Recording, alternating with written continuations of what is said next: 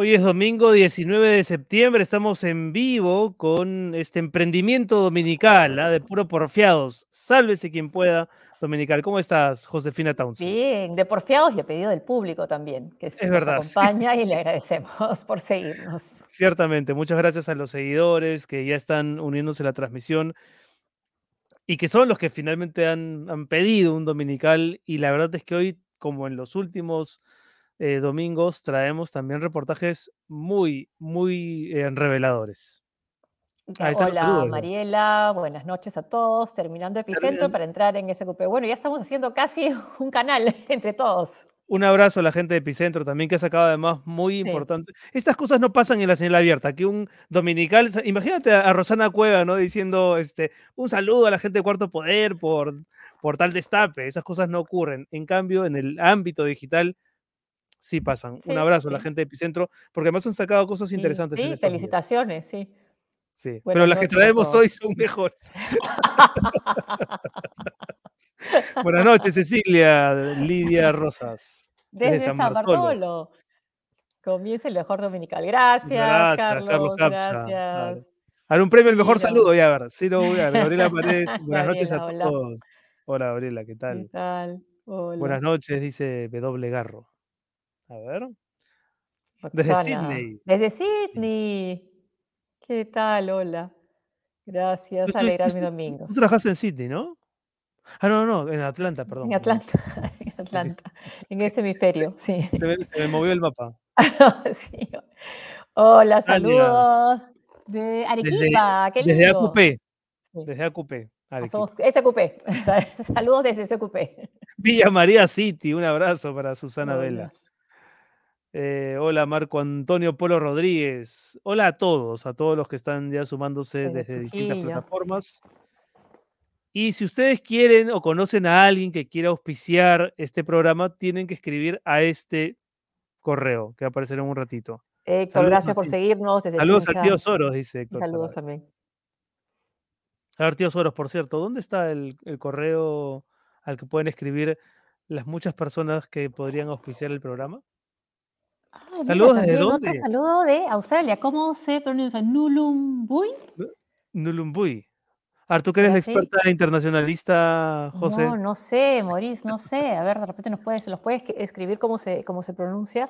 Desde Hola, Nueva de Nueva Zelanda. Qué bien. bueno, ¿qué tal? Allá, ya es martes, ¿no? O lunes. Desde Puno. Un abrazo. Rocío, gracias. Desde Hattiesburg, Mississippi. Hola, es domingo, ya, así que aquí estamos con no, la pero Mississippi no, el Mississippi sigue siendo domingo, ¿no? Eh, Daniel. ah, Bruno Pinasco adulto y Luciana Tudela buena. Eso dice, eso dice Moya de nosotros. Qué mal. Bruno Pinasco adulto. Buenas noches, José y Renato. Gracias. Bueno, a mí me rejuvenece, ¿no? A ver. A mí, no, pues a mí no. Saludos desde Huaraz. Qué lindo, Huaraz. Un abrazo, Dan León. Salt Lake City. Sí. Jairo Locke. Un abrazo, Jairo.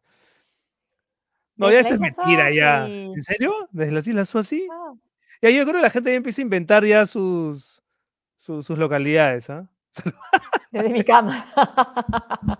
Hansel me parece el más genuino desde mi cama. Desde San Francisco también. Hansel.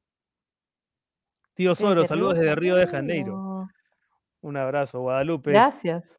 ¿Has estado en Río, José, no? Sí, sí, sí, sí, antes de la pandemia. Saludos, José Rato, saludos y éxitos. Buen dominical. Gracias, Cintia. Desde, Uruguay. Quiero mucho a los peruanos. Gracias, Antonella Italian Crossdresser. Una deuda pendiente, Uruguay. ¿eh? Tengo que ir algún día. Capitana Marvel y Astro Boy. Por el peinado, claro. Saludos desde New York. Hola. Bueno, muchas gracias a todos. Gracias a todos.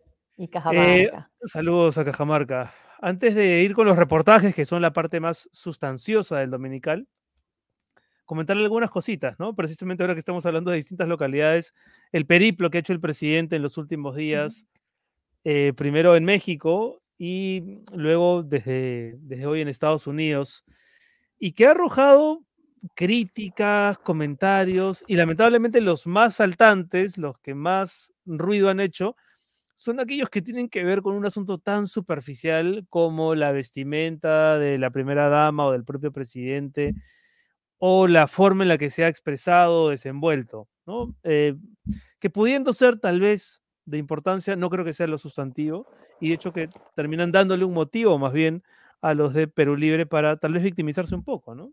Sí, además puedes, bueno, criticar el discurso, es un tema, ¿no? si lo que dijo o no dijo el presidente, pero criticar a su esposa por cómo se viste, igual lo hubieran criticado, eso lo comentamos más adelante también con Marcos y Fuentes, ¿no? Igual lo hubieran comentado si se hubiera vestido de otra manera, ¿no?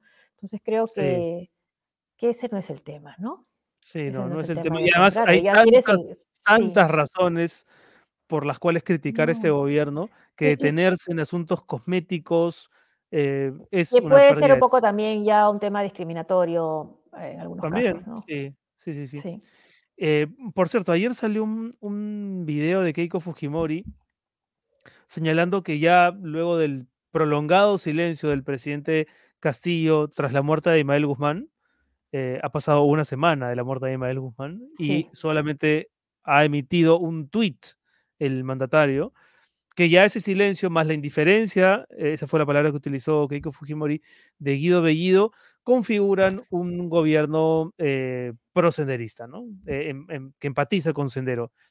Y la verdad es que mm, razón no le falta. Es, que cita a un pronunciamiento de Valdemar Cerrón donde termina sobre este tema, ¿no? diciendo el Perú libre no se calla sobre la, decisión acerca del destino del cuerpo de Guzmán. No es indiferente, no se lava las manos. Y bueno, sí, sí no solo no se, lavó las manos, sino que no votó a favor del proyecto presentado por la fiscal, la fiscal de la Nación. ¿no? Pero también ahí hay un tema, ¿no? que ha habido tanto terruqueo durante la campaña, incluso antes, que le quita, si viene el lobo, ¿no? le quita peso a las verdaderas acusaciones de ser filosenderistas a quienes hemos comentado o haber tenido un pasado senderista, ¿no? Creo que también se ha usado tanto la palabra que en este momento que es necesario realmente deslindar, se le ha quitado también peso. Claro, claro, pues ha habido tanta, tanto cargamontón con el tema de son terrucos, son todos de sendero, que ahora que estamos viendo que efectivamente se desarrolla una empatía aparente contra, con Guzmán, porque no dicen criminal, no dicen genocida, eh, por lo menos no en el tono y el volumen que el Perú creo que necesita escuchar. Eh, entonces, claro, ya, ya, ya dices terruqueo, ya, ya, ya, no suena nada, ya se ha vuelto una palabra casi vacía. Sí, ahí una de nuestros seguidores nos decía, ¿no? Creo, a ver, podemos poner anterior, que claro, eh, el tema lo importante, o sea, creo que es cuestionar lo que, cómo fue el discurso, ¿no? Lo que se dijo, buenas noches, de acuerdo con no criticar, Marcela, los asuntos cosméticos, entre comillas, tienes razón. Sin embargo, los discursos sí, claro, deben ser considerados. Sí, no, los discursos sí. Yo, yo me he referido más al, al cómo, ¿no? Porque también han dicho este, Pedro Cateriano, que me ha llamado la atención la forma en la que él se ha expresado en Twitter, pero en fin, cada uno es, es libre de utilizar las formas que quiera, eh, diciendo que, que Castillo ha ido de cantinflas. Es verdad, sabemos que su oralidad tal vez no es la más articulada, pero también es cierto que el fondo de su discurso ha sido muy vacío, ¿no? no, ha dicho, no ha dicho gran cosa, ¿no? No ha sido como el presidente de Uruguay, por ejemplo, ¿no? que aprovechó su plataforma para marcar distancias con Cuba. Tan importantes son los discursos que lo que ha quedado fundamentalmente, alguien lo dijo en las redes, ¿no? Lo que querían era retomar la, la CELALC desde gobiernos como el de, bueno, un gobierno de izquierda como el de López Obrador, pero con la participación casi normalizando a Cuba, Venezuela y a Nicaragua. Bueno, no lo consiguieron. En segundos, en minutos, Luis Lacalle dijo lo que venía sucediendo y denunció lo que venía sucediendo con la democracia o la falta de ella, obviamente, en Cuba, en Nicaragua y en Venezuela. Alguien ponía, ¿por qué estás en polo en tus transmisiones? No, estoy criticando mi, mi vestimenta. Ahí está, Natalie. Pero bueno, es importante lo que dice. Ah, no, es el polo de sálvese quien pueda, pues ya. Por eso he puesto saco hoy día, porque no critiquen. Para que no te critiquen. No, es por el frío, es por el frío. Hay tantas cosas para cuestionar este gobierno que fijarse en la pues, ropa es una real estupidez. De acuerdo, Alex. Un totalmente de acuerdo. también discriminatorio, ¿no? Sí. Sí. Em, bueno, vamos con, con, nuestro primer reportaje. Ojo con lo que hoy nos traen nuestras reporteras, Carla Ramírez y Heidi Grossman, porque revela una vez más ¿no? que la desprolijidad con la que a nivel gobierno se están tomando decisiones en el aparato del Estado, en ministerios clave, eh, en departamentos que además tienen una alta incidencia en, en, general en la vida del país, pues este, es, llamativo y es muy peligroso, ¿no? Que siga ocurriendo. Así que empezamos, ¿te parece, José? Sí. Sí. Con el reportaje de Carla Ramírez. Buenas noches. Hoy les voy a hablar de una de las joyas que ha puesto el presidente Pedro Castillo en el Ejecutivo. La actual viceministra del MIDIS, María Tarazona. Una tesis llena de plagios y los visitantes con antecedentes criminales de su despacho. Hace un par de semanas el periodista César Hildebrand publicó una filuda columna titulada Movadez en Palacio en ese contexto, Hildebrand menciona el nombramiento de la profesora sindicalista María Tarazona Albino como viceministra de Políticas y Evaluación Social, de quien narra tiene una relación de especial consideración con el presidente Castillo. En Sálvese quien pueda, tenemos el material fotográfico que certifica esos lazos. Hay imágenes fechadas desde el 2018, 2019 en Huánuco y Lima. Eran tiempos en que Tarazona militaba para el gremio de maestros del FENATE, estrechamente vinculado al Movadez, y que lideraba Pedro Castillo.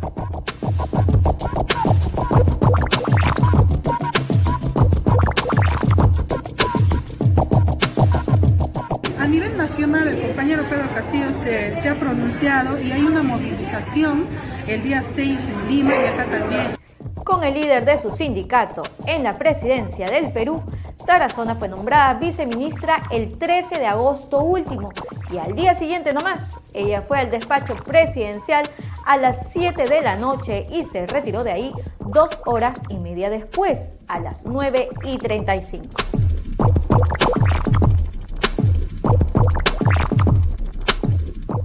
¿Cuál es el legajo de la profesora de inicial María Tarazona? Ella puede lucir sus títulos y grados universitarios que están colgados en su NEDU. Pero en Sálvese quien pueda, hemos accedido a su última tesis de titulación y hemos hallado evidencias de plagio grosero. La profesora Tarazona presentó el 2016 esta tesis para su segunda especialización con mención en educación inicial ante la Universidad Nacional Hermilio Balizán.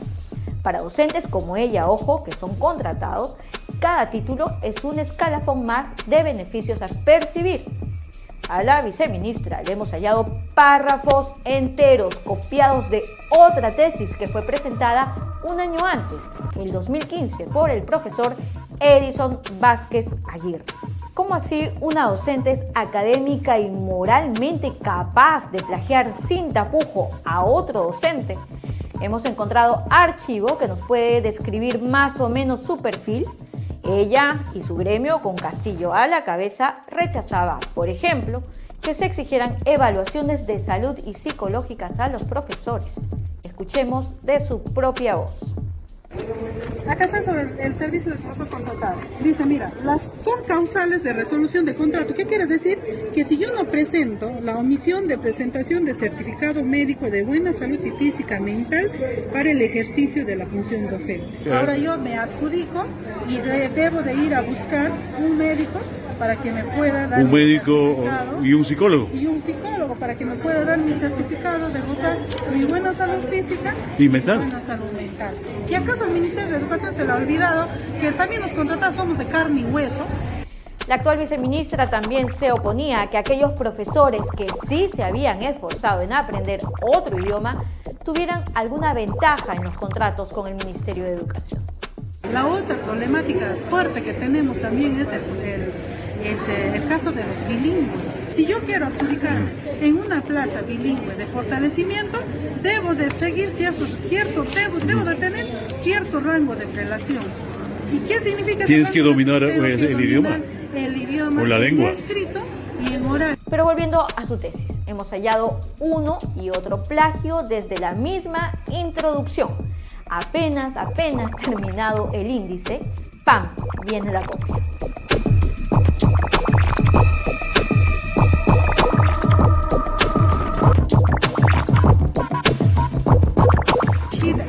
¿Y, dónde está la meritocracia entonces? ¿Citó la viceministra al profesor Vázquez y autor de este texto en algún momento de su tesis? Pues no, ni siquiera le hace espacio en su bibliografía. Pero hallamos más líneas, oraciones, párrafos repetidos, tomados del trabajo de otros. Este es del 2008, ocho años antes de que ella hiciera su tesis.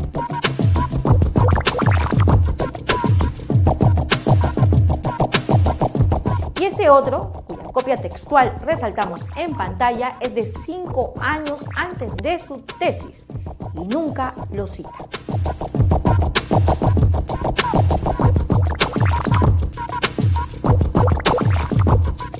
Pero hay más todavía. En una rápida revisión de su gestión, hemos notado que el 90% de sus actividades y visitas están dirigidas a profesores de Huánuco y personajes de esta región. Ella parece sentirse viceministra de MIS en Huánuco y no del Perú. Ahora, entre los personajes que la visitan está el guanuqueño Ever Johnny Esquivel Asencios, quien despachó directamente con la viceministra Tarazona el 24 de agosto.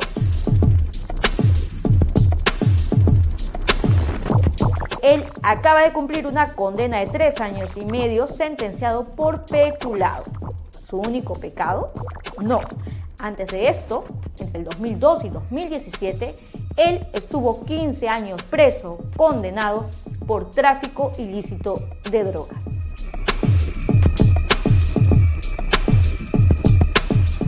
Otro guanuqueño que ha despachado con la viceministra del MIDIS es Vladimir Orestes Reyes Pérez,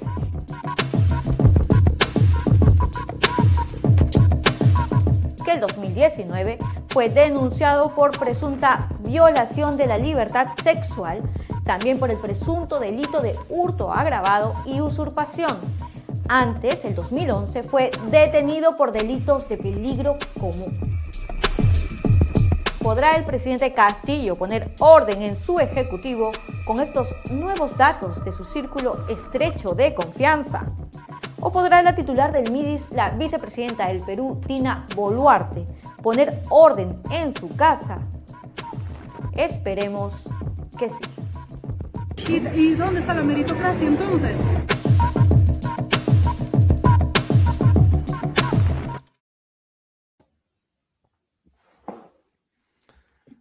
¿Y dónde está la meritocracia? Se pregunta la señora Tarazona, viceministra del MIDIS, cuando ella ha venido incurriendo, según el reportaje de Carla Ramírez, en graves faltas, ¿no? Lo, de, lo del plagio es increíble. Carla, ¿cómo estás? Hola, Carla, ¿qué tal? Renato, ¿cómo están? Sí, en realidad, en el caso del Ejecutivo estamos viendo que eh, ciertos personajes polémicos como ella han, eh, digamos, logrado el cargo por vínculos con Cerrón o, con o por vínculos con Castillo. En el caso de la viceministra Tarazona, eh, se trata de una persona, como dijo César Hildebrand en su columna, que tiene una relación de especial consideración con el presidente Castillo.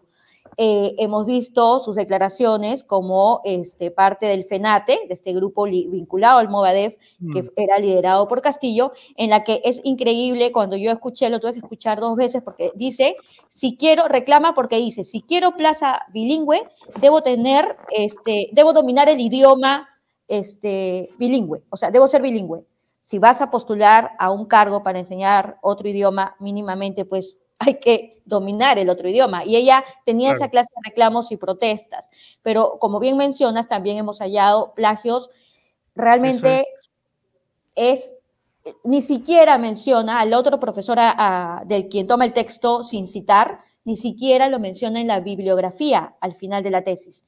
Y los otros textos que hemos mostrado, si es que el señor este, Soros nos ayuda, es que toma textos de páginas web, como esta, por ejemplo, donde pueden ver desde el inicio, ¿no? Dice cómo, eh, cómo consecuencia del crecimiento, la diversificación, bla, bla, bla, se manda, no hay comilla, no hay encomillado. No hay nada, no hay nada. Los peruanos nos hemos vuelto demasiado perdonavidas con estos casos y los hemos normalizado. Está el caso Acuña y tantos otros, ¿no? Y la verdad es que es un, es un delito, ¿no? Es robo intelectual.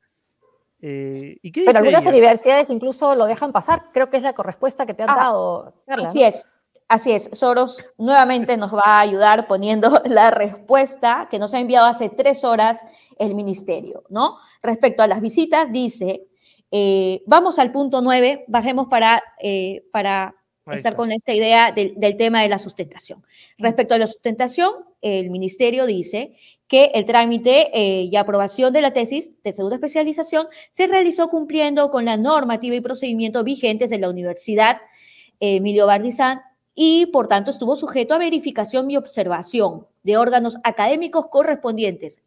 Yo quiero saber a qué nos suena esta respuesta de un ministerio de un país republicano. Decir que la viceministra diga que eso pasó por la universidad, no sé si es que está queriéndonos decir que es responsabilidad de la universidad no haberse dado cuenta. tendríamos que preguntarle al rector de la Universidad eh, Valdizán si es que ellos admiten el plagio como una práctica eh, común, ¿no? Evidentemente no, pero es lo que nos está pero además, la viceministra. El, solo sentido de esa respuesta nos dice mucho de la postura que tienen como institución ya, porque decir este, ah, no, no dicen no hubo plagio o se, o se chequeará, este, o vamos a investigar por último, como dice José, sino dice, se siguió con las reglas de la universidad mm. y, observaron, o sea, que no me pescaron porque ahora molestan, no, no entiendo el sentido de eso. El otro punto está en las visitas. E, eso, a eso iba. ¿Qué te he respondido sobre, por ejemplo, la visita de Berioni Esquivel Asencios, quien, purgó, quien fue condenado a 15 años de prisión por tráfico ilícito de drogas? ¿Cómo justifican, o sea, si, incluso si ya purgó la condena, ya salió en libertad, hay tantas personas que deben poder eh, querer entrevistarse con una viceministra, ¿por qué, o mi viceministra, por qué recibir a esta persona? ¿Qué te han dicho? Lo que dicen ahí sobre ese punto es que la atención está dispuesto por, por tal directiva que no establece que no establece como requisito para la atención de la ciudadanía la verificación de si una determinada visita cuenta o no con antecedentes policiales o judiciales y que, mm. eh, y que estas personas, dicen los casos específicos, porque les pasé nombre y apellido y también los delitos, en, en estas personas eh, de interés referido, se trató del saludo protocolar de coterráneos del departamento de Huánuco. Pero protocolar no van representando a ninguna institución, o sea, van como sus coterráneos, con sus, paisanos, podrían visitarla en su casa. Así es. Claro. Así es. Nosotros. Eh, además, además, creo que tú has chequeado, Carla, que se ha tratado de visitas, digamos, de una extensión que no se condice con lo del saludo protocolar. ¿Cuánto tarda un saludo protocolar? ¿Que 20 minutos? No sé. Mira, no, no, solo, o sea, hay un punto muy importante en esta respuesta, que ellos dicen que como que no pueden verificar a todas las personas que ingresan. De pronto, acá es muy importante que las personas que nos siguen sepan una cosa. Nosotros hemos verificado los antecedentes de sus visitantes después de, detalles que tuvimos de información y hemos encontrado que, otras personas también tienen antecedentes, pero yo las he sacado de la lista siguiendo el criterio de que, digamos, si te presentas como eh, representante de tal alcaldía, bueno, no tienes la culpa, ¿no? Que te visite tal representante, tienes que atender. Pero en este caso no se trata de personas que representaban a una institución. En este caso, como lo dice el mismo comunicado, se trataban de coterráneos que iban a nivel personal, porque cuando tú dices, también y esto de acceso público, las visitas, dices de quién se trata o a quién representa, y ellos van de forma particular. ¿No? Y en el caso de él, que estuvo 15 años preso por tráfico ilícito de drogas, tenemos que sale y está preso y lo detienen por peculado. Tenemos además, porque ya no he querido llenar de papeles esto, pero tengo además que cuando estaba detenido también tenía otros procesos de delitos que aparentemente por los años cometidos los cometía estando ahí en el penal, que tiene que ver con corrupción de funcionarios. No recuerdo el parafraseo, no quiero equivocarme con ello, pero también tenía otros procesos estando preso, ¿no? Y aún así, aún así la señora le dedica su tiempo, los recibe en su despacho, que además debo decir, porque nos hemos pasado vigilando día por día las visitas, es una señora bastante ausente de su despacho y el 90% de sus temas tienen que ver con Huánuco. O sea, ella es viceministra de Huánuco y no del Perú. y, Ahora, eh, claro, recibe a sus paisanos. Está bien que quiera su tierra, eh, pero es de todo el Perú. y no sabe sus antecedentes, hay, hay algo que no cuadra, ¿no? Y, y, para colmo lo de la tesis que a mí me parece indefendible. Sí, ya lo de la tesis y, sobre todo la respuesta que han dado, yo, yo no entiendo cómo eso ha podido pasar por una u otra este, directivo del ministerio y que apruebe una, un documento de ese tipo, ¿no? Alexandra Flavia Civile, una seguidora, nos dice, en San Marcos la tesis pasa por una evaluación de originalidad. Lo mismo debe ocurrir en universidades licenciadas. Lo grave de la respuesta de la viceministra es que le está echando el pato a la, a la Universidad eh, que tiene un prestigio, que, que eh, digamos que ha mantenido a lo largo de muchos años. Sería interesante escuchar también a las autoridades de esa universidad de Huánuco. Así es. Eh, Carla, muchísimas gracias. Gracias, Otra estupenda Carla. entrega. Muchas gracias. Gracias. Y el polo esta vez es de Marilyn, ¿no? A ver, A no ver. ve- no vi. Pues la gente comenta, ¿eh? los, los polos de Marilyn Carla Monroe. Ramírez. Marilyn, ahí está. Ay, sí, sí. sí, sí, lindo. sí. No es de Josefina, no parece Josefina, pero no. no es, este, No, y te voy a decir que hay, hay, hay, hay este, personas, ¿no? Como el artista que me ha- esta vez trabaja en, en imágenes vectorizadas, retratos vectorizados, que este domingo me, ha- me ha puesto su imagen y, y le quiero agradecer a Martín Ábalos por esto ya. Sí, hola artista gráfico. Sí, sí, sí, sí, sí, sí, para tenerlo en cuenta. Oportunidad, Renato, gracias. qué bueno. Gracias. Gracias. quiero agradecerle al artista gráfico Sol Rodríguez. este polo. Bueno, vamos con nuestro siguiente reportaje, José. Sí, vamos. Heidi. Hola, en ediciones anteriores hemos hablado sobre el Vacunagate Elite, eh, como fue bautizado el caso en las redes sociales. Pero resulta que había otro casito denominado Vacunagate del Instituto de Medicina Legal, el mismo lugar donde saltó el caso de los overoles con truco. Aquí el dato. Hace un par de semanas, nuestras fuentes en el Instituto de Medicina Legal denunciaron un hecho muy curioso. Resulta que en marzo de este año, cuando recién había iniciado el proceso de vacunación y se dio prioridad a la primera línea de lucha contra el COVID-19, es decir, médicos, enfermeras y personal que tuviera trato directo con pacientes de COVID-19, el Instituto de Medicina Legal y Ciencias Forenses, al contar con personal médico, fue incluido en el padrón de vacunados, pero, oh sorpresa, el personal administrativo resultó también incluido a pesar de no tratarse de personal de primera línea. Fue así como en pleno verano, cuando en el Perú ni siquiera los adultos mayores habían recibido la vacuna, personajes como el jefe nacional, el gerente de administración y hasta los asesores o consultores externos recibieron las dos dosis de la vacuna Sinopharm sin ser médicos o personal de salud, ni tener trato directo con paciente alguno de COVID. De hecho, fueron los indignados médicos quienes sí arriesgaban la vida, quienes tomaron las fotografías que compartimos con ustedes en exclusiva, en las que aparecen muy contentos los administrativos del Instituto de Medicina Legal recibiendo sus dosis a hombro calato.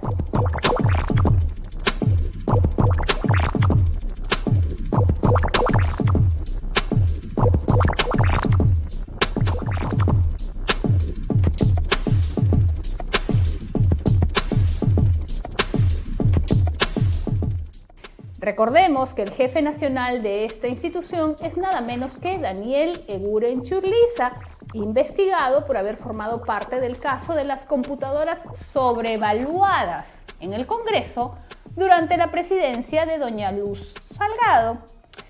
Eguren hasta la fecha es investigado por este tema, pero en marzo de este año ya había sido inmunizado antes que la gran mayoría de la población peruana. Qué suerte la de algunos, ¿no?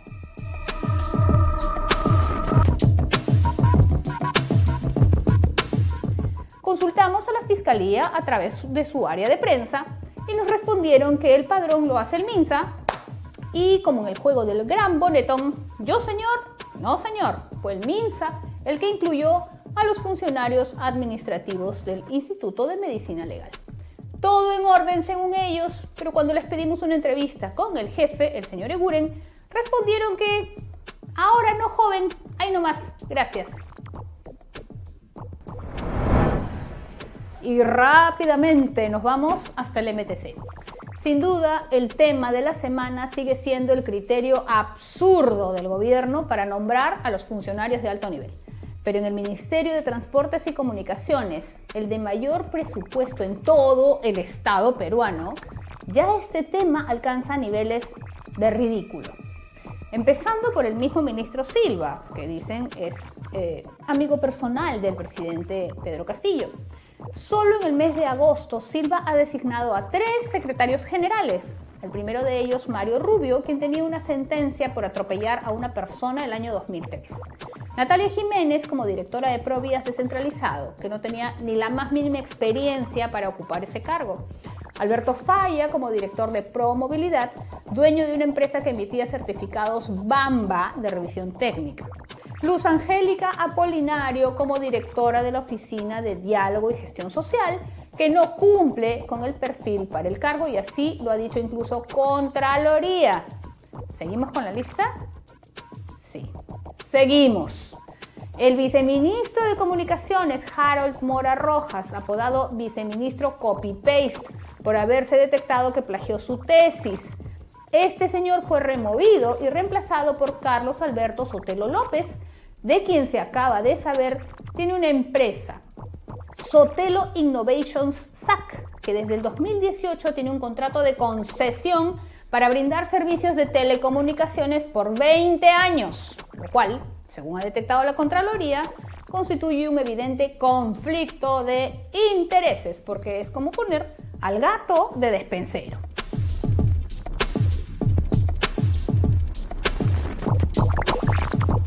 Pero aquí viene la cereza de este chantilly. El miércoles 15 de septiembre, ahorita, se publicó la designación del director general de autorizaciones en telecomunicaciones, el que da las autorizaciones para licencias en telecomunicaciones, nada menos que se trata del señor Miguel Ángel Hilario Yaxavilca.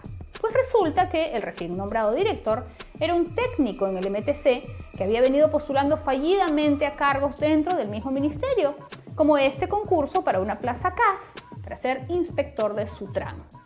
Lo revelador aquí es que Hilario Yaxavilca postuló a la convocatoria CAS número 028-2020 para contratar a cuatro analistas supervisores de telecomunicaciones y oh, la nota que obtuvo en el proceso fue un rochosísimo 10.5, por lo que fue considerado no apto, jalado en el examen, señoras y señores.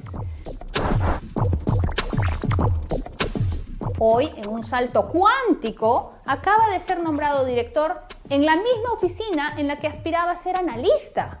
Esperen, ¿alguien por favor podría explicarnos cómo es que lo jalan para analista, pero lo terminan nombrando director? Honestamente, ni el chavo del 8 podría encontrarle la lógica a esto. Lo grave es que se trata, como ya hemos dicho, del ministerio con mayor presupuesto del Perú y a quien deberían jalar con 0-0 es al ministro por sentar un criterio invertido para seleccionar a sus excelentes cuadros técnicos.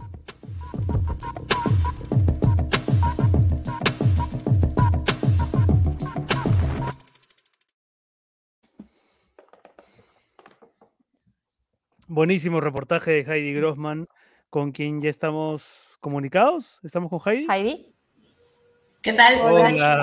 ¿Cómo están?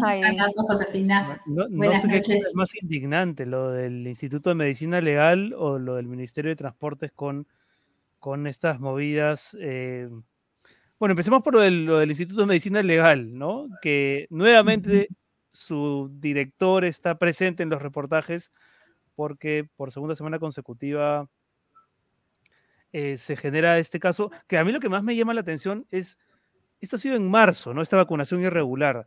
No habían pasado ni dos meses desde el escándalo del vacuna gate. O sea, mientras exacto. todos los peruanos seguíamos indignados, ahí ya se estaba armando otro vacuna gate más focalizado. Así es. Y, y- y se- lo, lo que me sorprende a mí es que son los mismos médicos los que finalmente hacen saber las cosas, ¿no? Entre otras tantas irregularidades. Lo que pasa es que lo que se puede denunciar todavía, digamos, con- probadamente no es todo lo que hay. Así que eh, también hemos encontrado, por ejemplo, este tema del vacunagate en la clínica San Pablo. Sí. Aquí hay un montón de vacunagates que se han venido dando a, lo- a- a nivel nacional, probablemente que todavía no se han descubierto. Y, y seguramente funcionarios eh, probos de, menor rango podrían ir destapando este tipo de escándalos poco a poco. Tanto nos, nos desgarramos las vestiduras los peruanos cuando supimos el tema del vacunagate a nivel presidencial, pero quién sabe estaba ocurriendo por todos lados. Vamos ahora a los, nombramientos, sobre todo el, último que hace, en el que has informado, el director general de, la Dirección General de Autorización en Telecomunicaciones. ¿Qué te ha respondido desde el Ministerio sobre este nombramiento?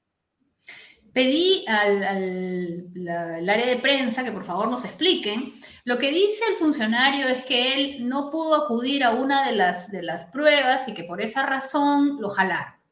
Eh, o sea, porque como no pudo ir a la última prueba, pues le malogró su promedio, algo así.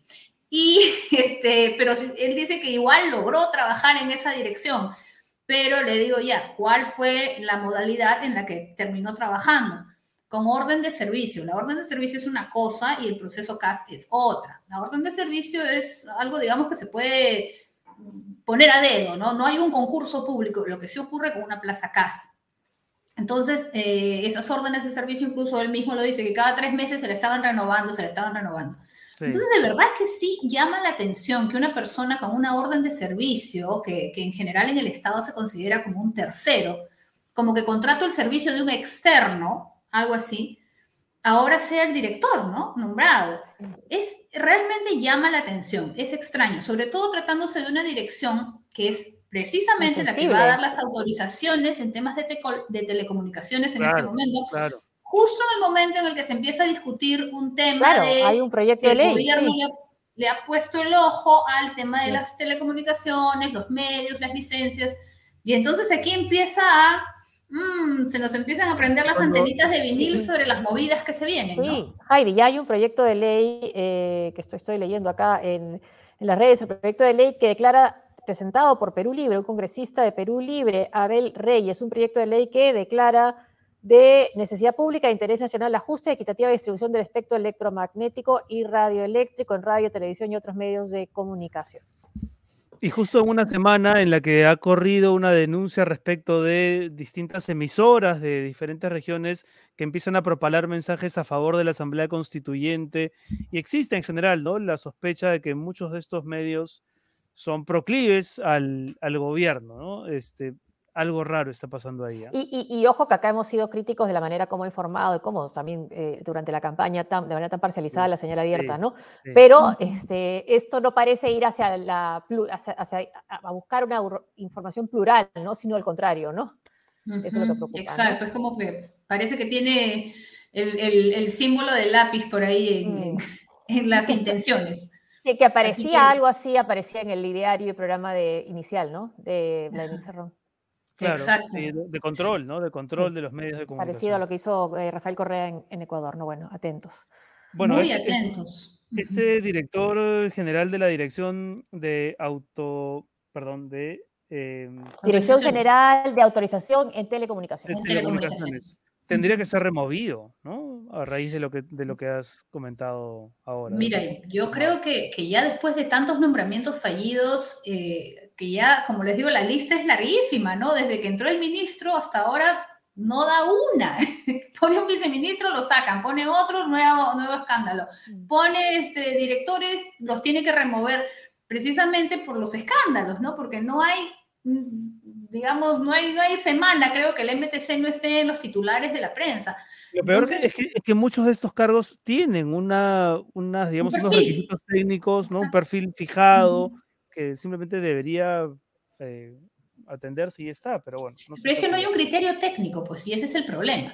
O sea, cuando tú estás buscando, más bien, que la persona A encaje en el perfil porque quieres que sea esa a dedo, porque no estás buscando el perfil y el cargo técnico, la, la, persona idónea para ese perfil, ¿no? Es al revés, estás queriendo que el, que el, cargo encaje en la persona y no al revés.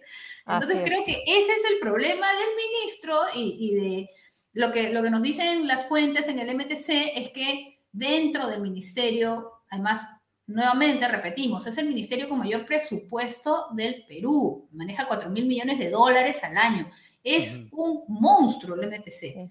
Entonces, es un ministerio apetitoso.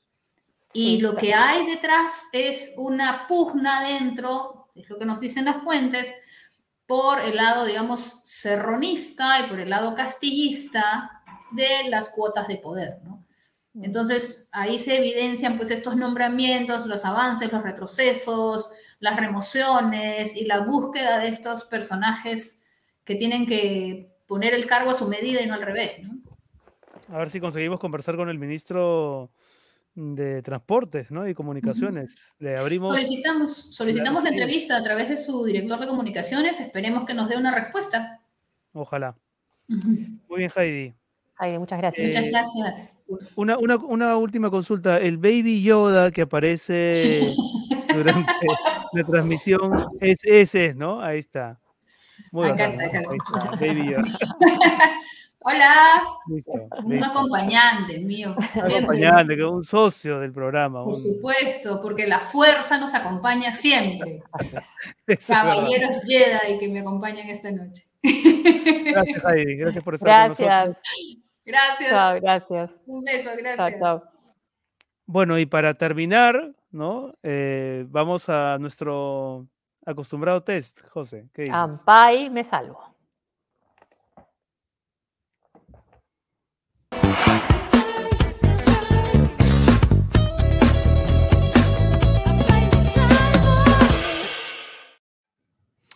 Muy bien, mi querida Josefina, y estamos ya ahora con Marcos Cifuentes, periodista, fundador de La Encerrona y fundador en el pasado de otros medios y de, grata recordación. ¿Cómo estás, Marco? Gracias por. ¿Cómo están, Renato, Josefina? ¿Cómo están? Hola. Gracias. Y sobre todo gracias, por quedarte despierto hasta las 2 de la mañana. Sí, me da miedo porque a esta hora ya no estoy funcionando. Este, no pongas el parche, no pongas el parche. Mis reflejos van a estar bastante mm. lentos. Mm. Bueno, antes de entrar directamente al test, eh, un, poquito de, conversa respecto de temas de la actualidad. Eh, ¿Cómo has visto todo este, toda esta polémica respecto de qué hacer con el cuerpo de Ismael y qué saldo crees que le ha dejado al gobierno por, a raíz de sus pocas reacciones. O sea, pésimo, ¿no? Eh, el, saldo, digo, para ellos. Eh, porque además ya, pues si vienen con todo el San Benito de, de la foto con, con Abimael y de los, y en el caso más grave de Maraví, los partes policiales y todo eso, pues mm. imagínate este, si hay esta frase, ¿no? De los romanos que no, no solo tienes que serlo, sino parecerlo, ¿no?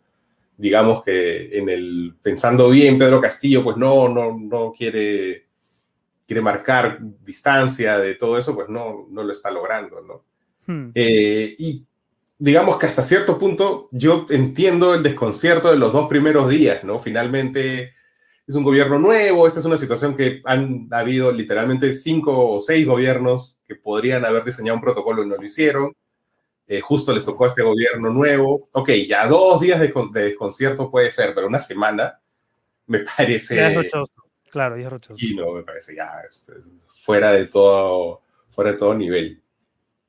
Ahora, ¿hasta qué punto crees que la cobertura, como fue de la prensa de señal abierta, con el cable también, durante la segunda vuelta, crees que puede eso haber sido parcializado, sesgados? ¿Crees que eso puede estar jugando a favor del gobierno Ah, sí. incredulidad, ¿no? Claramente, claramente, sí. Tú ves la, la, última encuesta de Ipsos, este, hay una tercera parte de la población que este, cree que las denuncias contra Bellido y contra Maraví son inventos, ¿no? Entonces ya ahí hay un, estamos hablando de un problema de desprestigio de la prensa directamente, gente que prefiere creerle a estas personas que, este, que creer a Ángel Páez, o sea, porque Ángel Páez, o sea, uno de los que ha sacado los el. Caso de Páez, que nadie le puede decir que fue fujimorista, golpista, nada de esas cosas, pero claro, digamos que ya para la gente todo se ha mezclado y, y ya no y ya no distinguen, ¿no? Ya no disciernen de, ah, bueno, esto lo ha sacado tal periodista o tal medio que no se portó mal. No, ya todos estamos en, en lo mm. mismo, ¿no? Para un, para un gran sector, para una tercera parte de la población.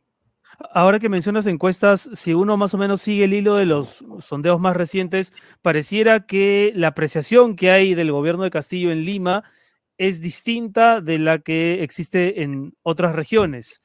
Em, tú que conversas de, tanto en tanto con politólogos o con periodistas de otras regiones, ¿a, qué crees que se debe? ¿Es una narrativa, una narrativa mediática? ¿Tiene que ver con cómo los medios principales están enfocando eh, los temas vinculados al gobierno? ¿Tiene que ver con que hay medios en regiones que son más castillistas? ¿A qué lo adjudicas tú? Yo creo que hay una, yo creo que se ha establecido bien esta narrativa de Lima versus los demás, ¿no? Y de Lima versus él, ¿no? Y en general, pues Lima es antipática para las demás regiones, ¿no? Este, o sea, digamos que... mal, Mea culpa los limeños que decimos Cusco, ¿no? Y peor, Cusquito, ya, ¿no? Los, cusqueños se mueren, ¿no? ay, vamos a Cusquito, ¡guau! Ustedes ahí los cusqueños lo quieren quemar cada vez que alguien dice, ah, Cusquito, qué bonito. ¿No? Entonces, claro, Lima en general es antipática, ¿no? Y se ha establecido esta narrativa de, de, de, que Lima está en contra de él. Entonces, ahí ya él tiene un activo en realidad, ¿no? que ni siquiera es que, lo sepa usar. Pero... No, pero tiene un activo que sube cuando empiezan las críticas por cómo se viste su señora, ¿no? Esa es, es, una tontera, ¿no? Esa es una tontera. Pues, ¿no? No tiene sentido. Además que si se hubiera vestido bien, también lo estarían criticando, ¿no? Como pasaba con Nadine. Entonces, mm. digamos, no hay forma de ganar. Entonces, ya, pues eso se nota. Y además hay una cosa, ¿no? Que esto ya ha pasado antes, ¿no? Es decir, con Humala pasó esto, ¿no? En, en menor medida, con todos los matices distintos, pero pasó. Y, y más bien, Humala, cuando se adaptó a Lima, fue que fue perdiendo este, popularidad, ¿no? Entonces Castillo no se adapta y eso pues hasta el momento le va funcionando a medias. Al menos a medias, ¿no? Pero algo le funciona. Oye, Marco, ahora hay una gran, digamos, una gran oferta a nivel eh, digital, ¿no? La Encerrona, eh, La Mula, Útero, Epicentro, Sudaca, en fin, ¿no? podcast por todos lados. Eso tiene que ver con la, pérdida de credibilidad y el deterioro de, de los medios tradicionales de señal abierta, pero ¿crees que la tendencia es esa, que, se, que, esa oferta, digamos, digital se siga ampliando? Eh, van a sobrevivir unos vamos a sobrevivir unos pocos o, o, crees que hay todavía espacio de recuperación para esos medios que, que, digamos metieron tanto la pata en las últimas campañas no, no solamente en, no solamente en la última. O sea yo creo que ahí hay dos aspectos no que porque el periodismo es dos cosas el periodismo es pues este, esta vocación un poco suicida, ¿no? Eh, por un lado, eh, y por otro lado también es un negocio, ¿no? Entonces ahí, ahí tiene dos aspectos, ¿no? Entonces hay un aspecto que es el del negocio. Yo creo que los, para los proyectos independientes, pues en la medida que sepan administrar su negocio y sus cuentas y el flujo de caja, pues este, harán lo que puedan, ¿no? Eh, o, de pronto este, empiezan a surgir algunos medios este, auspiciados por quién sabe quién y, no, necesitan esas cosas, ¿no? No lo sé.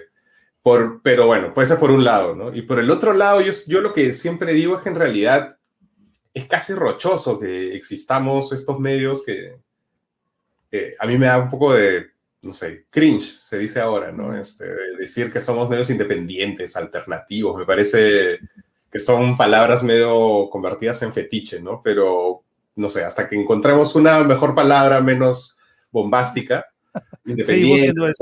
Sí. Eh, yo creo que esos medios casi, casi te digo que nosotros no deberíamos existir, ¿no? O sea, no tiene sentido.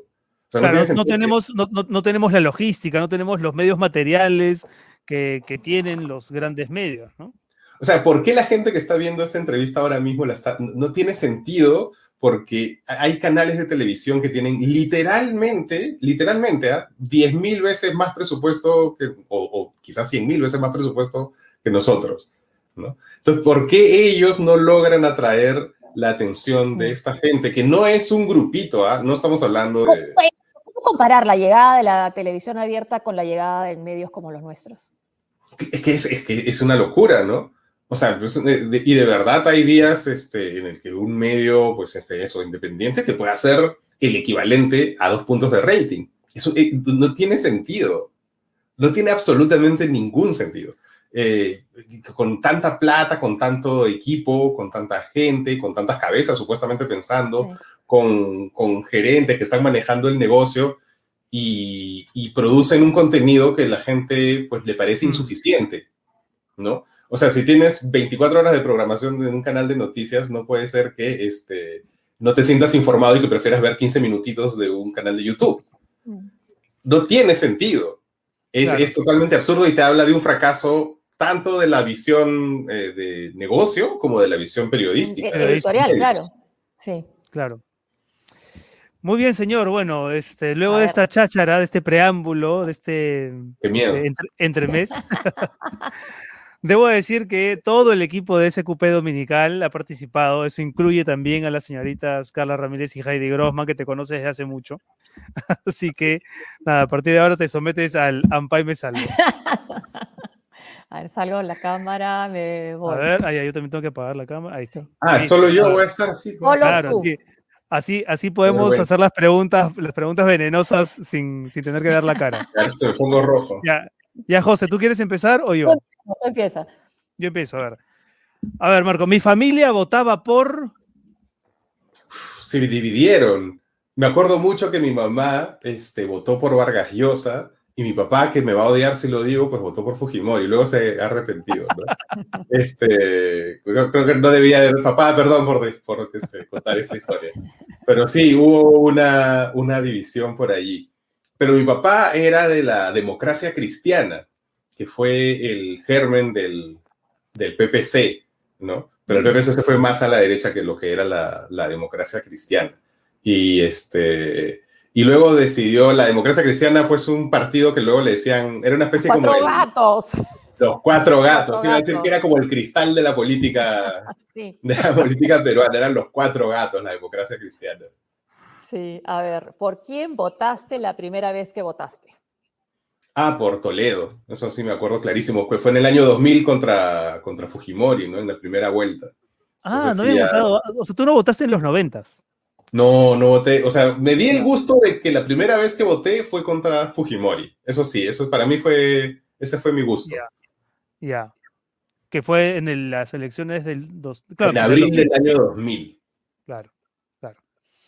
Eh, ¿Qué político envejeció mal? Esta es una fea respuesta, ah, pero algo. Pues, te iba a decir que no sea Lourdes, que no sea Lourdes Flores, que siempre es la mencionada en esta pregunta, pero ¿qué político que no sea Lourdes Flores? Lourdes, la Lourdes es igual, está igualita que siempre, ¿no? Este, digamos que ahora con este rollo del fraude eh, se le ha se le ha salido más las costuras, pero, ah, está igualita, ¿no? O sea, ella sí creía que Alan le hizo un fraude. Claro, ¿te acuerdas la famosa frase, no? Alan García le ha sacado la vuelta al Perú que había ganado en la mesa, ¿no? Es lo que claro, le ha ganado en la mesa. o sea, ella, siempre, ella siempre creyó que, que, hubo un fraude contra ella, entonces ella pues ha hecho un remake ahora, ¿no? Pero, mm. pero sí, pero yo creo que, que Alan, a mí me sorprendió mucho ver a Alan sin reflejos en los últimos años, ¿no? O sea, ya cuando Alan pensó que, que Castañeda este, era presidenciable, yo dije, ay, no, wow, no, este señor ya no es el viejo zorro de la política peruana que pensábamos que era. ¿Por qué vives fuera del Perú? Wow, esa es la pregunta del millón. Este, con, Renato hemos hablado unas 800 horas de eso, en verdad. Eh, yo me fui un poco aburrido de todo, en realidad, del Perú. Eh, y me fui a hacer una maestría de escritura creativa. Me vine aquí a España a hacer una maestría de escritura creativa y que era una excusa, ¿no? Pero no tanto, o sea, yo siempre había querido escribir, entonces dije, esta es una buena excusa para pasarme un par de años escribiendo y ya está, y leyendo, ¿no? Que es un privilegio en realidad, ¿no? No dedicarse a nada más que leer y escribir. Eh, pero sí, creo que, pero había muchos, había muchas razones este, profesionales, personales, este, de todo tipo para, para intentar algo que sea radical, ¿no? Una, una ruptura. Y ya luego me fui quedando y ya me quedé. si fueras presidente, ¿cuál sería tu primera medida? Así, primer decreto supremo. Pero presidente democrático o dictador, porque son dos escenarios distintos. ¿Qué es lo que prefieres? Digamos, claro, ahí está. ¿Qué es lo que prefieres? Son dos escenarios distintos. ¿ah? Este, yo sería un mal presidente democrático. ¿ah? Yo creo. Por eso, por eso hay gente decía, a todos los periodistas, a ustedes seguramente les han preguntado, oh, no les gustaría meterse en la política y no sé qué. Y es como, y a ustedes les debe pasar lo mismo que a mí, que por favor, ¿no? Va de retro. Va de retro, ¿no? Pero, pero dicho esto, este, claro, ¿no? Este, hay, a veces uno dice, ya, no, si yo tuviera, si fuera el dictador del mundo, ¿qué haría, no? Haría unas cuantas cosas, pero son muy incorrectas de decir, entonces no, no, una correcta. pasar. o una correcta, una, digamos, que te gustaría que sea propositiva para el país, no sé no sé, yo últimamente solo tengo pensamientos negativos, entonces. Este. ¿Y tienes pensamientos, te tienes pensamientos, hablando de pensamientos, tienes pensamientos caviares? ¿Te consideras caviar? Eh, lo que pasa es que las palabras significan cualquier cosa, ¿no? Entonces, este, hay dos, creo, como dos formas de ser caviar, ¿no? Creo que la, la forma original este, yo creo que describe un montón de gente. La forma original es como esta izquierda bien pensante, ¿no? Es una izquierda bien pensante, obviamente con, con ciertas este, comodidades burguesas mm. eh, y con un punto de ingenuidad, ¿no? Con un punto de ingenuidad respecto de cómo hacer política y, de, y, esa ingenuidad implica una desconexión mm. con la gran mayoría de la gente, ¿no? Digamos que Susana Villarán me parece como ahí el ejemplo digamos, perfecto de, qué es exactamente ser un, caviar en ese, en, ese, en ese sentido, ¿no? Entonces, en ese sentido yo claramente no, ¿no? Dice, dice, Susana Villarán y pienso en la foto esta que siempre nos hagan, que nos tomaron en el 2000. ¡Qué buena! en el 2000. Esta foto en el 3, 4, 5, no, 2005, 2000 algo. ¿No? 2006 tiene que haber sido porque era cuando el fenómeno blog estaba de moda y Susana Villarán no era nadie, era una señora caviar que tenía un blog, nada más. Y Susana Villarán, ya nadie se acuerda y creo que nadie quiere recordar, iba a, a los blog day. Este, porque además los dos únicos políticos que tenían blog eran ella y Juan Sheput. Ah, eh, Ah. Juan Sheput tenía un blog aburridísimo, así. Juan Sheput pues era, yo no sé qué, otro, otro, otro que ha leído mal, ¿no? Que envejeció mal, varios, ¿no? Había gente, esa gente que en esa época tenía pues 40 años o 30 y varios y que se que han envejecido, tipo Sheput o Galarreta, ¿no? Gente que parecía seria y... Pero bueno, Sheput tenía su blog, eh, Sheput iba a los blogs, al menos yo recuerdo haberlo visto en un blog day. Susana Villarán fue dos veces a un blog day y claro, cuando postuló a la alcaldía, este, pues yo la conocía de, de los, de los blogs, claro. De los blogs. Y de hecho, claro, de hecho fue a la mula, así, para que la entrevistemos. Pasa, señora, por favor, ¿no? Porque Duca va a ganar, pues esta señora caviar desconectada de la realidad, ¿cómo va Lima a votar por ella? Pero votaron por ella. Pues, por Bailey también. Por Bailey también, sí, en parte por Bailey. Pero bueno, esa foto con la que siempre nos fastidian y además en la que yo salgo mal, gordo, no sé, terrible, terrible. nos, la este, tomaron, nos la tomaron a un restaurante que ya ni siquiera existe, Patagonia. En Patagonia. Y lo peor es que esa foto está recortada porque al otro lado están Iván Tais, este, ¿quién más? Estos chicos que tenían bravas. ¿Perdón? Pero Sí, había otros bloggers, digamos, en la foto, pero la recortan muy conveniente. Claro, la recortan, va justo nos sentaron, ¿no? Y yo decía, pues esta señora me caía bien, pues efectivamente una señora caviar, pues, ¿no? Buena gente, ingenua, ¿no? Ya luego, aparte yo creo que la desgracia de Susana Villarán fue justamente ese ser caviar, ¿no? Porque ella pensó desde su, su altura moral, ¿no? Mm que el referéndum iba a ser tan malo para la ciudad que entonces ella valía cualquier cosa, ¿no? Para el referéndum, no, perdón, el, la revocatoria. La revocatoria, sí. Mm. Claro, valía cualquier cosa para detenerla y ahí tranza con Odebrecht, ¿no? Y, que ser, eh, este y, que no usar la plata para su beneficio personal sí estaba, era lo que importaba, no. Ese corte de pelo, por favor. Y lo peor, o sea, a mí esa foto no me molesta porque esté Susana Villarán o porque estés tú, sino por ese corte de pelo. Gracias, ¿verdad? A mí, esa foto me molesta por tu corte de pelo. Estaba flaco ahí. Bueno, ya, saca, la foto, saca esa foto, Ya. tío Soros. Ya. Bueno, ¿en qué vamos, con la, vamos con la pregunta Ya. número Eh, 7. Pregunta número 7. El libro que, mm, que más has subrayado últimamente. Yo no Subrayado, subrayo libros.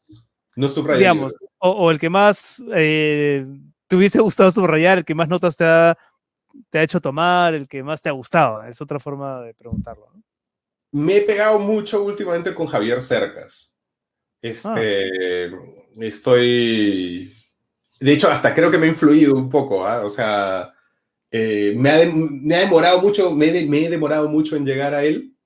Eh, entonces, eso, estoy así como, a ver, a ver, voy a decir algo que puede sonar pretencioso, no sé, pero a mí en literatura llega un, yo era muy, muy maleadamente lector, ¿no? He tenido, bueno, como casi todos, imagino, una juventud de devorador de libros terrible. Y creo que llegó un punto en que ya Te había, había, había, no, había muy pocas cosas que me sorprendían ya, ¿no? Entonces, a mí me gusta mucho, aprecio mucho más cuando la técnica me sorprende, ¿no? Hay un rollo de la parte técnica que es la con la que más a veces este, disfruto ser sorprendido, ¿no? Y, y llegó un punto en que ha- había un- muy pocas veces, muy poca gente me sorprendía y entonces, este, bueno, me fui desligando de muchas cosas. Eh, y final, pero, pero por ejemplo, Cercas me ha... Me ha ¿Y algún libro puntual de, de Cercas que, que últimamente te Anatomía del instante. este, Librazo. ahora último, es, pues, son- o sea, esas cosas que uno envidia y dices, ya, eh, yo, yo quisiera haber hecho esto, ¿no? Y dices, ya, no, claro, eso, No, sí, el, eso- tit- o sea, el título es perfecto incluso. sí, no, claro, claro, claro. Entonces, mira, lo voy a, lo voy a ya que estamos en, en onda de sentimientos negativos, lo voy a reformular y voy a decir que, que a veces, a veces buena parte de la literatura que más me impacta es la que em, termino envidiando, ¿no? Y digo, ah, Claro. Oh Dios, ¿por qué, ¿por qué escriben de esto? Yo, yo hubiera querido. A ver, la columna que no dejas de leer. Ah, wow, eso es una muy buena pregunta. Eh, Ah, qué buena pregunta. Tengo momentos también, ¿no? Este. ¿Saben a quién leo? Eh, no siempre, pero siempre le echo un ojo. Y con todas las diferencias y con todo lo que no, no coincido, no sé qué, pero siempre es como eh, Mirko Lauer. A Mirko Lauer me parece que todos los días, o sea, de verdad tener una columna así todos los días y, con, y guardando cierto nivel, cierta... Argumental, ¿no? Sí. Sí, además cierta sensibilidad para, para la palabra, ¿no? Porque eh, a veces puedes escribir, aquí hay un montón de gente que escribe todos los días y escribe un blog, ¿no? Él todavía tiene estas cosas, a veces hace trampa y me dan risa sus trampas, ¿no? Cuando, cuando columnista invitado y copia y pega algo, ¿no? Pero, me da- pero esas trampas me dan risa y, y las aprecio en realidad. Una vez hice una columna parodiándolo, este, pero nadie se dio cuenta, ¿no? Pero, pero bueno. Mirko, entonces. Pe- eh, pregunta número 9. ¿Qué película, serie o telenovela se está pareciendo demasiado al Perú? Ah, wow. Qué buena pregunta. Ah, qué pregunta. No sé. No sé, solo se me ocurre risas y salsa ahorita, en verdad. A ver, Está bien, de- está bien. de O sea, pero, pero quiero imaginar a Chuyman metiéndole lapos a Machuca, o sea, ese, a ese, ese nivel, ¿no? Y, y Bellido así, pegando así, pegándose al lado de una vedette, e- ese tipo, así, risas y salsa, así, así. Claro, claro, la peor versión de risas y salsa. Sí, sí, sí, sí, sí. DC o Marvel, ¿por qué? Yo todavía, todavía soy de más de DC, porque básicamente porque crecí con, con DC, porque cuando éramos chicos, eh, en verdad lo que llegaba era eso, de Marvel llegaban muy pocos cómics, ¿no? Entonces llegaban unas traducciones de Novaro, y luego, cuando yo ya estaba en el colegio y en la universidad, empezaron a llegar unas traduc- traducciones de cinco de España, Novaro era un mexicano, y solo de, de DC nada más, ¿no? Y de Marvel, eso, tuve que. De Marvel veías los dibujos animados, pero los cómics y toda la mitología yo me la sé completa, o sea, eso sí es, por ejemplo, de Marvel tengo varios vacíos en mi educación.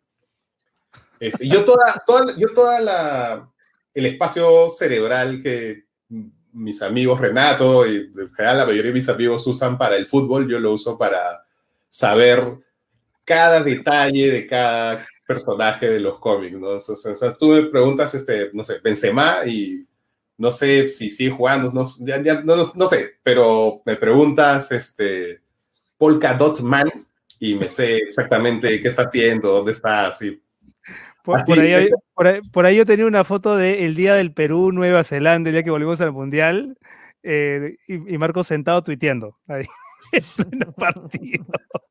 La gente llorando, 40 años después. Bueno, en fin, vamos con la siguiente. Ay, pero sí me gusta el fútbol, ¿ah? solo que, que, creo que hay un espacio, mi fanat, mis, digamos, hay un lado más fanático mío que se ha ido para el otro lado.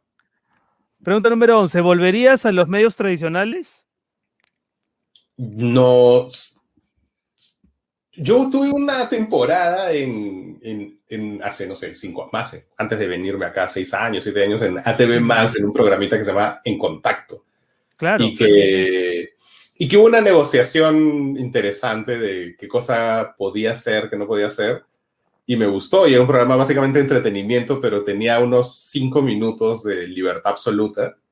Este, porque claro, cuando uno está en un canal, no solamente, este, pues efectivamente está tu rollo de tu independencia, tu libertad, sino también los demás que están en el canal. Es decir, que viene, ahí está el bananero, ¿no? Que hay este, ¿qué, programas están antes de ti, qué programas están después de ti. Entonces tú tienes que jugar respecto a eso y respetar también al, al resto de los, de los compañeros del, del canal, ¿no? Es decir, si si ya hay un programa político, pues no puedes hacer tú también otro programa, pretender competir con un programa político dentro del mismo canal. Si hay uno de entrevistas, tú no puedes hacer otro de, ¿me entiendes? Entonces tienes que encontrar un buen nicho, ¿no? Eh, y esa vez lo encontré este, y funcionó súper bien, ¿no? Entonces, pero porque había una garantía de, bueno, mira, si en la medida que tú no pises a los otros compañeritos que tienen sus programas, dale, ¿no? Y, pero, o sea, pero honestamente no veo un escenario en el que eso vaya a suceder nunca. Y además tendría que irme a Perú, ¿no? Con lo cual, en el cortísimo, en el corto plazo o incluso en el mediano plazo, no, no lo veo honestamente, ¿no? O sea, no, no, no lo extraño para nada, ¿no? O sea, lo de ATV, por ejemplo, no, lo busqué, me buscaron, me sorprendió y de hecho, bueno, ya. Además, una plata extra no, no viene mal, pero, en principio no volverías, claro. No, no, no, no, no, no, no, no. ¿Algún tweet del pasado del que te arrepientes haber puesto send? Ah, pues siempre, todos. De, todos los de ayer me arrepiento. Pero están ahí, pues, ¿no? Para, para que la gente se disfrute. Em, a ver, pregunta seria. ¿ah? ¿De qué te sientes orgulloso, Marco? Yo soy bien, bien, yo soy de esos que se latigan así todo el rato de que esto no está bien, esto no está bien. Pero mira, ¿sabes qué me pone, no sé si orgulloso, pero me pone contento? Es que con la encerrona he logrado algo que venía intentando desde el año 2008, que era efectivamente vivir de hacer periodismo, ¿no? Mm. Eh, yo cuando me fui de la tele, porque estábamos hablando de los medios, me fui en el 2008 harto de la televisión, en fin, este, de eso, de esos parámetros, de que ya no puedes, o sea, llega un punto en la televisión tienes que, o en los medios tienes que, tú vas jugando con tu independencia hasta que llega un punto en que ya hay un punto de quiebre, ¿no? Y me fui, y yo, honestamente, en el 2008 pensaba hacer eso, dedicarme a, de hecho, con un amigo grabamos, hice un par de videos de matrimonio, o sea, dije, ya está, o sea, no, voy a, voy a dedicarme a hacer videos de matrimonio, ya está, esa es mi vida, ¿no? Eh, y, y, de ahí, el, y, de ahí, pues, pero hubo una oferta de una productora, me dijo, te, pagamos un año si haces útero, lo que quieres hacer, y si al fin de ese año no hay publicidad, pues ya se acaba. Y útero le fue muy bien, pero al fin de ese, de ese año no hubo publicidad y terminó. Y así surgió La Mula, y en La Mula también habían dramas, y de ahí me Y desde entonces he estado haciendo mil cosas que en paralelo al periodismo, ¿no? Porque tienes que, te vas recurseando, te haces un taller o una época estuve trabajando en la católica y otra época puse una startup y en fin. Y, y cuando finalmente en un momento regresé a útero y dije, ya, ahora sí puedo hacerlo y me costaba mucho conseguir publicidad, funcionó comercialmente y funcionó, pero ahí el problema era que yo era el abogado del contador de la empresa, el gerente de la empresa, todo, ¿no? Y no hacía periodismo. O sea, el 80% de mi vida eran trámites y cosas empresariales que me hacían muy infeliz. Y yo dije, para eso, y ahí fue cuando me vine aquí a España. O sea, aparte de esa frustración era, oye, ya tengo, en esa época, esto fue el 2015, ¿no? O sea, ya tengo siete años peleando para tratar de tener un espacio periodístico propio y me va bien a nivel de impacto, de seguidores y todo, pero nunca logro combinar eso con que, con que una, eso, con una independencia suficientemente económica para yo dedicarme a, hacer esto, ¿no? Y esa frustración de no poder ser periodista independiente fue lo que hizo que me vine aquí. Dije, no, ya, no, no la hago, no, la voy no lo voy a lograr, no hay publicidad eh, nadie, nadie ponía su tarjeta de crédito en Internet en esa época, todavía. O sea, esto es nuevo. Gracias, gracias a la pandemia, la gente ahora este, está mucho más apostando por hacer transacciones online, pero antes de eso era en el Perú. Perú era uno de los últimos países con comercio electrónico del mundo. Entonces, eso, eso digamos, me pone contento con la encerrona ver que finalmente llegó el momento, ¿no? De esta cosa que yo siempre tenía, esta idea de, oye, si todos mis seguidores de Twitter me ponen un sol, pues ya, puedo vivir, ¿no? No está pasando eso todavía, pero, pero algo. algo, algo, se, algo, se, logra, algo se logra. A ver, 14. ¿Existen los cojudignos? ¿Quiénes son? ¿Dónde están? No, me parece que es como una... Me parece que es el bando perdedor tratando de echarle la culpa a alguien de su fracaso, ¿no? Porque, ¿cuánta, o sea, de ver, no sé, yo creo que habrá habido mucha gente que votó por dignidad y esas cosas, ¿no? Pero en mi experiencia, o sea, yo hablando con la gente, no creo que nadie haya votado por dignidad, ¿no? Este, o sea, si votaron contra Keiko, pues votaron había, o sea, esto es incorrecto decir, pero había mucho de odio. O sea, en general Keiko la detestan, ¿no? es un odio que se ha ganado a pulso, hay que decir, pero, pero en general la detestan, ¿no? No solo a ella, sino también a lo que representa, a su papá y todo eso. Entonces, este, no, no, hay, no había mucho rollo de dignidad ahí, ¿no? Hmm. Entonces, no sé, me parece que, me parece que es, una, es una palabra bien picona, ¿no? Hmm. Hasta un panetón totus, como dijo Betsy Chávez, le ganaba. Claro, pero que literal un panetón le ganaba a Keiko. Entonces, eh, digamos, yo entiendo que el bando perdedor pues está muy frustrado, está buscando con quién desquitarse, ¿no? Pero... A ver, vamos con la siguiente pregunta. ¿Algún escándalo policial en el que te hayas visto envuelto? Y si la respuesta es sí, ¿llamaste al general del aire? No, no, no. Siempre me ha dado mucha. ¿No llamaste o no, te has visto? No recuerdo haberme visto involucrado en un escándalo policial, por suerte. Eh, y siempre, a mí siempre me ha dado mucho corte eso de exhibir la carta de periodista, ¿no? O sea, me, me, da mucha vergüenza en general decirlo. Oye, por si acaso, no, me parece de muy mal gusto, ¿no? No sabes con quién estás hablando, no sabes quién soy me parece, me parece una de las peores cosas, ¿no? Me parece una de las peores cosas. por ejemplo, hubo un incidente, sí, efectivamente, cuando tenía el programita este de ATV, este, estaba, terminaba, el programa terminaba a las 12, entre que me quedaba hablando con la gente, pues 12 y media, volviendo a mi casa, estaba a dos cuadras de mi casa y me paró un patrullero. Y siempre me paraba un patrullero, o sea, siempre me paraban los patrulleros, todas las semanas me paraba un patrullero, ¿no? Por esa hora, no sé qué, tenía una camioneta, entonces venía, no sé qué. Además estás en, no sé, pues, ¿no? Un, un personaje como tú, ¿qué hace conduciendo una camioneta? Una cosa terrible. Y, y entonces, es, un día estaba de mal humor y paré y no sé, no dije, no, no dije nada, pero debe haber puesto mala cara o el otro estaba de muy mal humor y me dijo, tú estás borracho. Y yo, no, pero nada, o sea, no, no, no, no, digamos que de pronto no me lavado la boca hoy día, pero, pero ese aliento, ese aliento no es de borracho. No, que no sé qué. Y le hice una broma y peor todavía. Y entonces, o sea, obviamente quería que yo le dé plata, ¿no? Y que todos los otros policías, obviamente querían que yo le dé plata. Y ahí sí, por ejemplo, siempre decía, porque estoy saliendo, trabajo en este canal, en el área de prensa, ahí sí decía, porque era para que no me pidan plata, porque si no me iban a pedir dinero. Pero este se entercó, y creo que, no sé, le, le caerá mal al periodista, se entercó. La cosa es que toda esta historia terminó conmigo yendo a un local más o menos en Chorrillos para que te saquen una muestra de sangre. Mm. Este, para que, para, y obviamente no tenía ni un, ni medio ese fue el incidente más idiota este, en el que me he visto envuelto con la policía, para que veas lo, sano que soy. A ver, José, te toca a ti. En la 16, ¿alguna vez has sido acosado o agredido por una mujer? Este, acosado o agredido.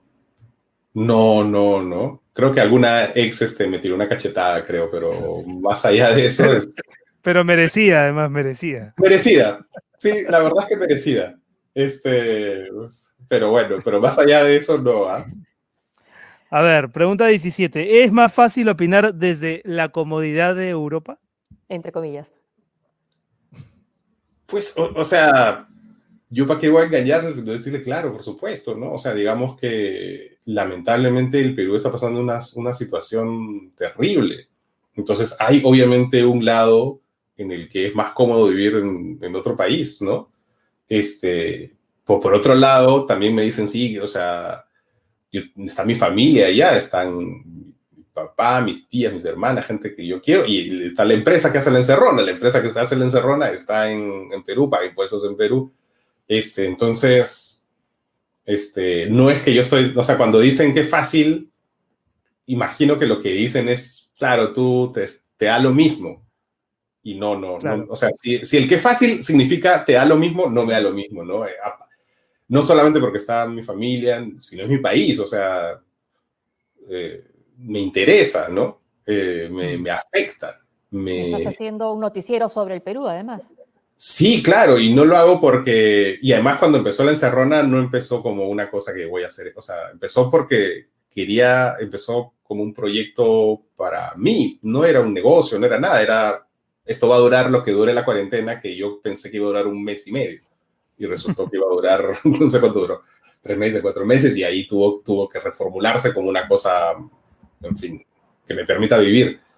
Pero, entonces, no sé, cuando, sí, qué fácil es opinar desde extranjero significa que no me importa, que no me interesa, que, me da lo mismo, no. O sea, eso, esa, no, sí, sí es más fácil mi situación personal, sí, claro, ¿no? O sea, la situación personal del, del, del 99% de peruanos ahora mismo no es la mejor, ¿no? Y, y, eso, y, eso, y eso es parte también de lo que me impulsa a hacer el programa, ¿no? A ver, 18. Eh, ¿A quién le darías el último paracaídas antes de un accidente? ¿Ortiz o Batters? ¿Y por qué no lo voy a usar yo? Pregunte a Renato, a ver Renato, ¿por qué? el, otro, pues, el otro, el que, no vas a usar tú. O sea, o sea, digamos que en el avión está Erasmo, se lo doy a ellos dos, y, porque al final el dueño del circo es Erasmo, ¿no? Y los demás, y los demás bailan al ritmo del dueño. Eso es, lo bueno de que nosotros seamos periodistas independientes, somos los dueños. Por último, los Patreons son los que nos, nos gritan, pero no hay más. Claro, claro. Eh, segunda vuelta 2026, Antauro versus Porky. ¿Por quién vas? este, pues va, será un poco como esta segunda vuelta, ¿no? Porque no, no le iría a ninguno. A ver, la penúltima. El Perú tiene que dejar de ser, puntos suspensivos,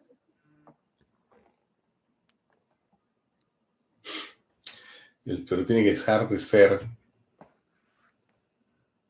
Mm, ah, Dios, solo se me ocurren con otros verbos, no con ser.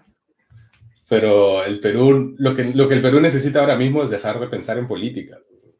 O sea, en política partidaria, porque al final todo es político, ¿no? Pero quiero decir en política, o sea, en dramas, en menudencia política. O sea, es, Mm. es- es- es- estamos sumergidos pensando si uno vaca al otro, si el otro disuelve el Congreso, ¿no? La gente quiere vivir su vida y no estarse preocupando por quién es el ministro.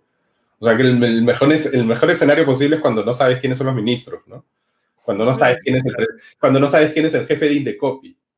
¿no? O sea, cuando acá la gente sabe quién es el jefe de Indecopi? Vives tu vida y está, ¿no? Y, si, y te metes en política para, para, obviamente, para pelear por algunas causas, pero por causas, ¿no? No por, no por, no por, no por reacciones de cositas de que fulano es. Eso necesitamos salir de esta, de este, esta cosa tribal que se ha apoderado de la política, que es bien adolescente, ¿no? Que es así, el cojudigno, el, el, el fujimorista, no sé, ya, ¿no? Y la última, que es parecida, pero a la vez es distinta. El Perú no puede dejar de ser. ¿Qué cosa? Pues el país en el fondo amigable que es, ¿no? Este, el país en el fondo con una gente que tiene un gran sentido de la comunidad, ¿no? Y eso es algo que, que se ve bastante desde afuera, ¿no? O sea, es decir, tú ves los Vacuna Fest, este, son hermosos, ¿no? Son, ya quisiera cualquier país, yo me da, un- me da una envidia cada vez que veo esas cosas, porque uno dice, es bonito, porque la, hay una combinación de chongo, que es ajá, ajá, y de, de estar vacilando todo el día, que es sano y es simpático, Y que es bien peruano, además, ¿no? que es bien peruano, y también un poquito de vengan todos a este chongo, ¿no? Únanse a esto que además te va a hacer bien, que es una vacuna, y entonces, y está la gente allí. Esa, eso, a mí me gusta esto, es lo mejor del Perú, eso, ahí se, se- muchas cosas, nuestro sentido del humor y nuestro sentido, del- o sea, el vacunarse al final es esto, pues, ¿no? Cuidarnos entre nosotros. Este, a mí me parecen, por eso, me parecen bien bonitas, eso, todo eso, todo ese rollo me parece bien bonito, eso no debe cambiar, ¿no? Pase lo que pase. Muy bien, señor Cifuentes. Ha pasado con nota Qué probatoria. en Aprobatoria nomás, le dice. He sudado frío. Nota probatoria, nota probatoria. Bueno, Marco, nada, muchísimas gracias. ¿ah? Muchísimas gracias Gracias, por, gracias. por quedarnos hasta tan gracias. tarde. Y, y nada, nos, nos vemos a cada rato. Nos vemos. Chao, Josefina. Chao, Renato. Chao, chao, nos vemos. Chao. Marco. Chao, gracias.